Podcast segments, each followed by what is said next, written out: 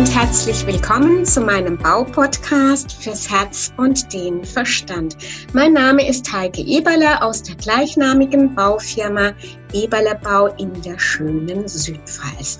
Heute habe ich einen sehr interessanten Interviewpartner gewonnen. Es ist Uwe Engelhardt und Uwe Engelhardt der ist von seiner Person ganz interessant, denn er war in seiner ersten Berufshälfte als technischer Betriebsleiter in Baufirmen oder Bauträgerfirmen unterwegs und in seiner zweiten Berufshälfte als Manager im Vertrieb, im Verkauf und hat jetzt zusammen mit seiner Frau Burger Warrings eine Firma, die nennt sich Erfolgsmeisterei.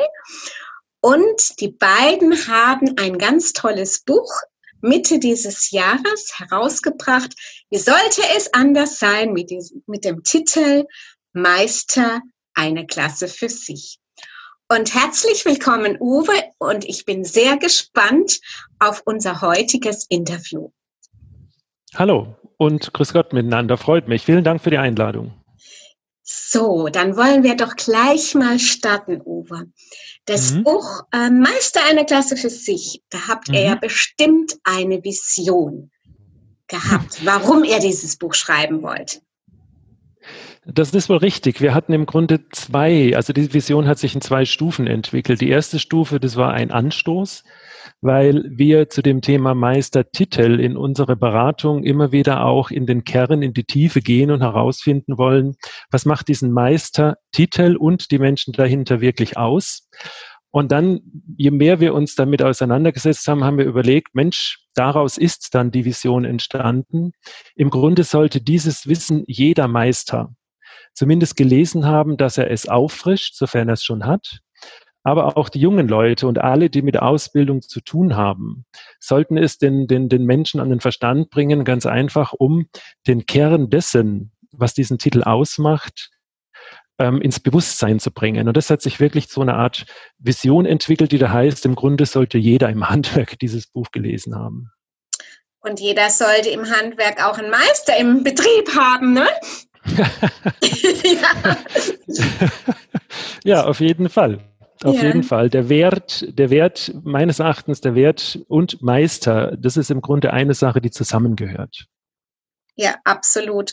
Und ähm, es gibt ja auch viele Kap Kampagnen auch noch, meisterhaft Kampagnen, die ja. diesen diesen Meistertitel noch viel stärker ins Bewusstsein holen wollen. Und ich glaube, mhm. das ist auch der springende Punkt bei vielen Meistern.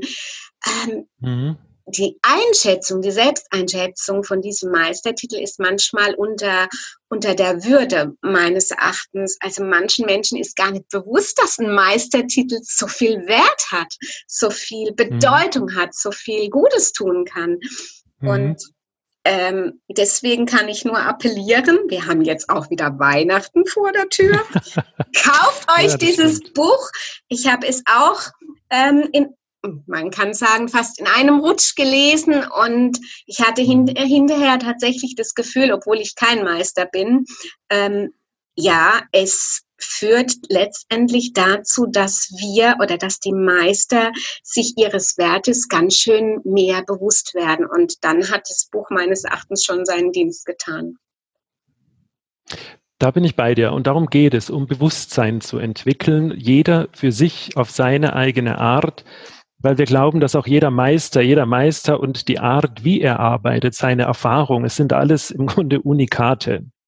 Und darum geht es, dieses Bewusstsein zu entwickeln, woraus ähm, hervorragende Inhalte für Marketing, Spezialisierungsstrategien und eben auch Kommunikationsstrategien entstehen. Mhm. Welches Image braucht denn unser Land hier in Deutschland deines, deiner Meinung nach? Brauchen wir mehr Meister oder gibt es schon genügend Meister? Was meinst du? Das sind vielleicht zwei Betrachtungsweisen. Die eine wäre eine wirtschaftliche, die kann ich jetzt nicht anstellen, da müssen, glaube ich, andere ran. Aber was ich A, erfahren habe in der Arbeit mit über 20 Jahren oder was wir auch erfahren haben in über 20 Jahren mit Meistern im Handwerk, das ist ganz einfach die Einstellung wieder zu, zu dem zurück, was den Meister im Ursprung ausmacht, nämlich er ist Spezialist eines Faches. Und das ist, was wir einfach immer wieder entdecken. Es geht unter in dem Rausch des Tagesgeschäftes, in dem Rausch dessen, was man, ne, die Frage ist, wer ist mhm. man überhaupt, mhm. äh, alles tun sollte. Und da verlieren sich, glaube ich, sehr viele und geraten auch an den Rand. Dieser Begriff Burnout ist sicher auch jedem bekannt. Viele geraten an diesen Rand der Überforderung, weil sie ganz einfach auch keine eigene Strategie und Vorstellung von der Gestaltung ihrer Zukunft haben.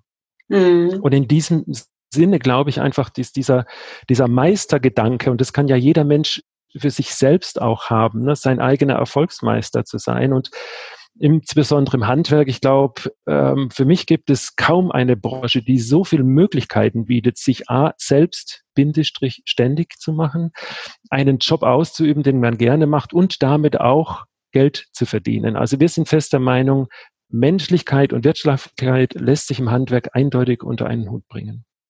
Das ist eine sehr wertvolle Botschaft, Uwe.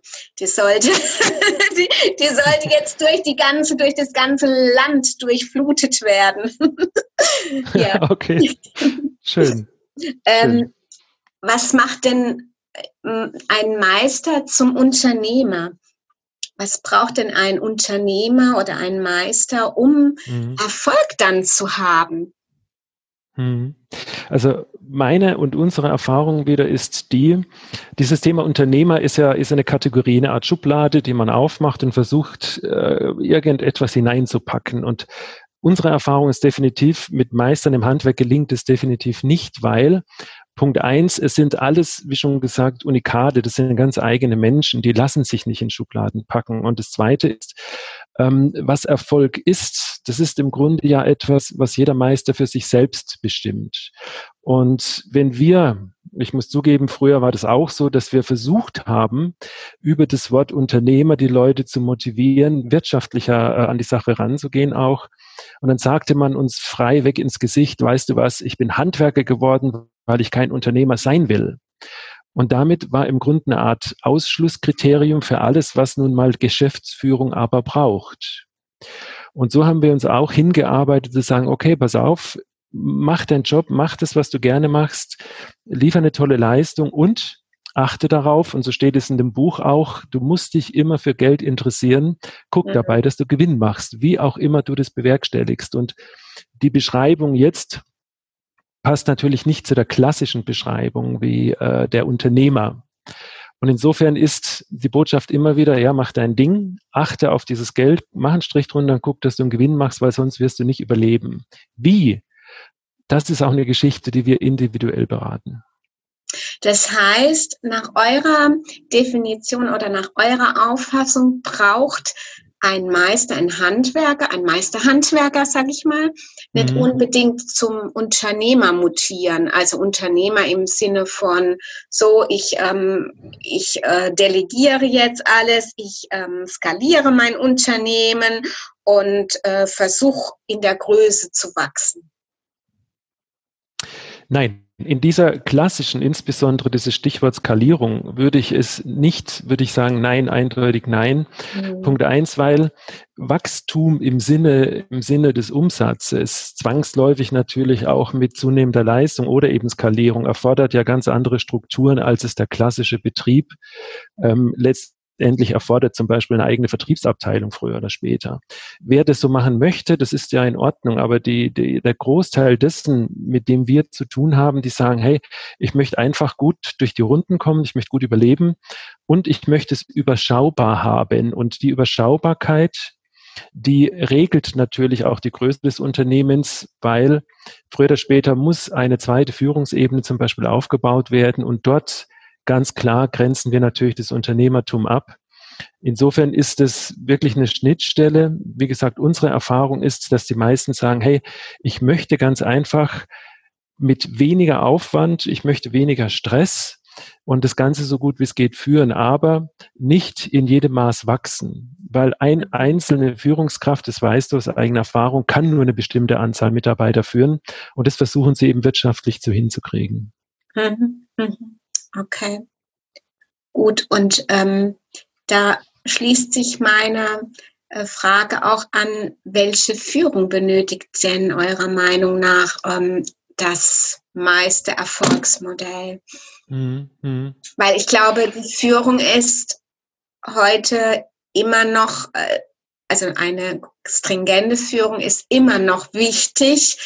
Ähm, mhm. Und in diesen C-Zeiten, ich formuliere es mal so, umso wichtiger denn je überhaupt. Ne?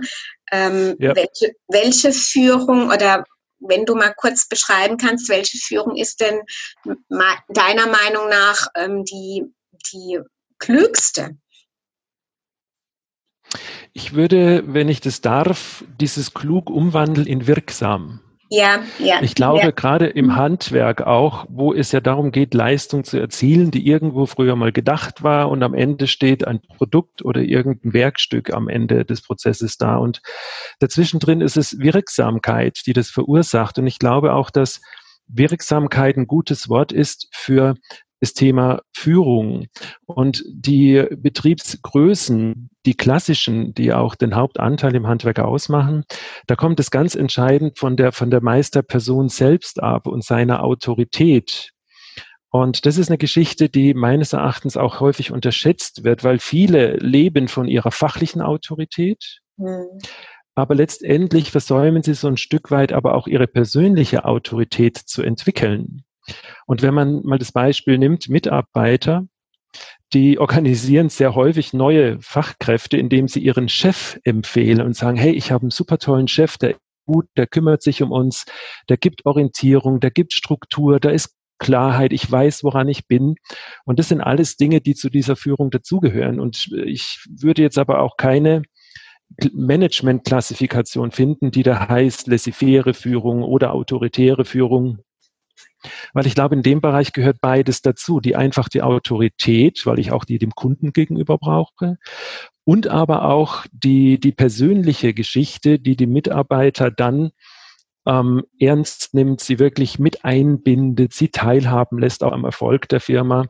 Und was dazwischen drin passiert, ist, nenne ich das mal einfach auch ein Stück weit intuitives Handeln der Person, weil einfach jeder Mensch einzigartig ist.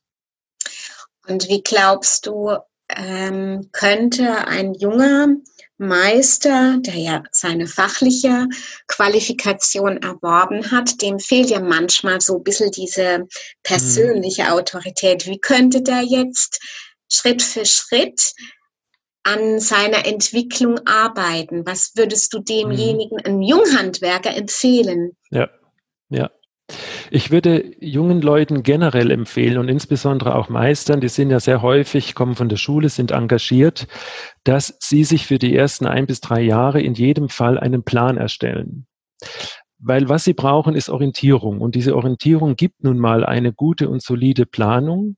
Und je mehr Klarheit im Kopf existiert, je besser kommuniziere ich, also je klarer kommuniziere ich, je deutlicher kann ich Mitarbeitern oder auch Kunden erklären, was ich zu liefern habe oder was ich von meinen Mitarbeitern erwarte.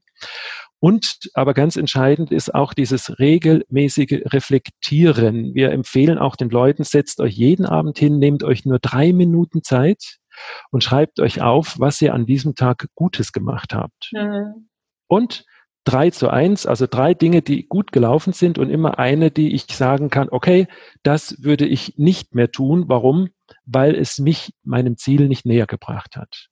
Mhm. Und ich glaube, das sind die kleinen Schritte, die erfolgreichen, die einfach dafür sorgen, dass man ein solides Selbstvertrauen aufbaut. Und es existiert nun mal über ähm, gelungene Projekte, über kleine Erfolge, wenn man sich, und da kommen wir zum Anfang des Gespräches, sich die Dinge bewusst macht. Mhm. Und das versäumen einfach viele so im Rausch, was ich alles machen muss. Und ich bin in Gedanken überall, aber nie bei mir selbst. Und das ist das, was wir auch motivieren wollen, zu sagen, okay, drei Minuten am Tag kann jeder erübrigen. Disziplin besitzen alle Meister, da brauchen wir gar nicht reden. Aber die Gewohnheit, mit sich selbst zu sitzen und mit sich selbst zu arbeiten, das ist eine Geschichte, die fehlt noch. Ja, das ist wohl wahr. Und das ist, finde ich, auch ein ganz, ganz tolles Schlusswort, Uwe, die Gewohnheit, mit sich selbst ins Reinen zu kommen oder zu reflektieren. Und ich glaube, ja. die besinnliche Weihnachtszeit lädt uns alle dazu ein, zu starten mit diesen, mit diesen Tipps, ähm, auch für, vor allem für Junghandwerkern oder Jungmeistern, die ja. noch eine wahnsinns tolle Karriere und Lebensweg vor sich haben. Ja, und viel zu geben haben. Und viel zu geben haben, genau, genau. Ähm, ich habe doch noch eine kleine Abschlussfrage, Uwe. Mhm. Mhm. Unsere Ausbildungen mhm. sind teilweise veraltet. Mhm. Hättest du einen Hinweis für die Ausbilder, die da draußen, die, die, die vielleicht jetzt zuhören, was man an der Ausbildung ändern könnte, modifizieren könnte? Ja, den unmittelbaren Einblick, den habe ich im Grunde durch Berichterstattungen, Erzählungen von Meistern, die sagen, das fängt beim Berufsgrundschuljahr an. Soll es stattfinden oder soll es nicht mehr stattfinden? Und was passiert in diesem Jahr? Dieses Thema duale Ausbildung. Und was ich von Meistern immer wieder höre, ist, das ist ganz nett, wenn die nach dem ersten Jahr kommen, aber dann müssen wir denen erstmal beibringen, handwerklich zu arbeiten. Das ist die Resonanz, die ich immer wieder erfahre von Leuten, die unmittelbar betroffen sind. Und was eben dort meines Erachtens auch ein Stück weit versäumt wird, das ist einfach diese, diese Dualität wieder, das Handwerk, Denk und Handwerk ist. Und diese Phasen, erstens mal des Denkens, aber auch dann einen Plan zum Beispiel unmittelbar in der Realität umzusetzen, wenn ich diese Erfahrung gemacht habe, dann habe ich auch den unmittelbaren Zugang zum Handwerk. Und das wäre aus meiner Sicht und meiner Kenntnis her, wäre das etwas, was man forcieren sollte. Warum? Ganz einfach, weil der Erfahrungsschatz durch das Erlernen, durch das Umsetzen, diese Volition, diese Umsetzungskompetenz enorm gestärkt wird. Und das, glaube ich, fehlt manchmal. Jetzt muss ich da trotzdem noch mal einhaken, weil mhm. ich jetzt gerade unsere, unsere ähm, Ausbildung als Maurer so im Kopf habe. Ich habe ja, ja aktuell einen Auszubildenden am Start und mhm. die Ausbildung, die ist im Grunde drei gefächert. Berufsschule, mhm. das heißt, das ist die so, sogenannte Denkwerkstatt. Dann die mhm. überbetriebliche Ausbildungsstätte, das mhm. ist meines Erachtens die ähm, Werkstatt, in der das praktische Tun geübt mhm. wird und der Betrieb, ja. wo ja. das Erlernte eigentlich nochmals wir sind live, das Telefon klingelt, aber das lasse ich jetzt einfach durchbimmeln. Ähm, also mhm. der Betrieb, der, in dem man das Erlernte nochmals umsetzen kann. Mhm, jetzt, ja. Also da haben wir ja eigentlich schon eine, keine Dualität, sondern mhm. eine Trila, wie sagt man, Trial, mhm. Trialität. Mhm. Mhm. Und ähm, nur meines Erachtens müsste bei der meines Erachtens müsste bei der überbetrieblichen Lehrwerkstatt müsste mhm. bei uns das Mauern an den Gegebenheiten angepasst werden, weil die haben noch meines Erachtens ähm, ja alte Mauersteine und diese mhm, ganzen mhm. neuen Formate, das, das Klebersystem, das ist alles nicht in der Ausbildung mit, in der überbetrieblichen okay. mit, mit abgebildet. Mhm, mhm. Ich habe selbst ja eine Ausbildung im Handwerk gemacht. Ich kenne diese einzelnen Stufen. Mhm. Und wenn ich zurückblicke, was natürlich ein paar Jahre her ist schon, ja. dann ist im Grunde aber eine Sache, und da bin ich ganz bei dir, weil diese Umsetzung dessen, was draußen passiert, nämlich dieses, was ich mal Realität nenne, da klaffen sicherlich Welten dazwischen. Aber vielleicht würde die Lösung hier auch in einer engeren Kooperation eben auch mit der Industrie liegen, die ja ihre eigenen Fachleute auf Produkte, auf Verarbeitungstechniken haben und mhm. somit auch, wie man so schön sagt, diesen Stand der Technik auch schon den jungen Leuten eben nahe zu bringen. Mhm. Und ich denke, dass, was mir manchmal, zumindest auch aus dem, was ich an Berichten höre, an der ganzen Geschichte fehlt, das ist einfach auch, ich nenne das mal die menschliche Komponente, dieses Selbstvertrauen bei den jungen Leuten zu entwickeln, das, was sie lernen, nochmal mutig eigenständig anzugehen.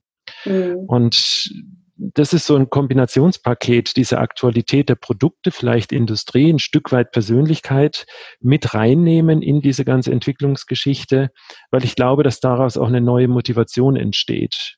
Mhm. Und die Betriebe, die ausbilden, die haben das schon relativ viel zu tun. Ich glaube, das wäre so eine Dreierkonstellation, die möglicherweise was verändern könnte. Hm. Ja, das ist ein schöner Hinweis, dass man die Industrie mit ins Boot holt als Partner, als Ausbildungspartner. Das ja. wäre, das wäre ein Impuls für unsere Ausbildung, ja. Mhm. Also ich kann äh, aus meiner Vertriebszeit äh, kann ich berichten, dass wir solche Maßnahmen durchgeführt haben und sie sind a im Handwerk gerne aufgenommen worden, weil der einzelne Handwerker dieses Spezialwissen in der Tiefe, wie es der Industrievertreter hat oder der Industriespezialist, das kann er gar nicht sich aneignen und das aber zu nutzen, das wäre jetzt auch wieder das Thema einer soliden Partnerschaft ja. und es würde beide Seiten, sowohl Industrie als auch Handwerk, voranbringen. Ja, sehr schön. Ja, Uwe, dann, dann bleibt mir nur noch zu sagen, vielen herzlichen Dank für deine wirklich wirksamen Impulse. das freut mich, vielen Dank. Freut mich sehr, danke. Und ich werde auch in den Show Notes auf den Buchtitel Meister eine Klasse für sich verlinken und ich wiederhole mich jetzt, ein schönes Weihnachtsgeschenk. Man hat dann zwischen den Tagen bestimmt Zeit, dieses Buch nochmals zu Gemüte führen und äh, sich das Bewusstsein unseres Meisters, das, die wir alle hier in Deutschland dringend benötigen, dass sie weiterhin ihre Meistertitel machen. Ähm, ja, das wird es einfach stärken. Vielen, vielen Dank, Uwe, und eine schöne, besinnliche Vorweihnachtszeit. Auch ich habe zu danken und ich wünsche allen alles Liebe, alles Gute und haltet durch. Es wird sich verändern. Ja, so ist es. Tschüss, Uwe. Danke, tschüss, Servus. Danke, dass Sie meinem Podcast gelauscht haben. Ich freue mich, wenn Sie bei der nächsten Folge wieder dabei sind. Und gerne können Sie mich auch bewerten oder ein persönliches Feedback geben. Ihre Heike Eberle www.eberlebau-landau.de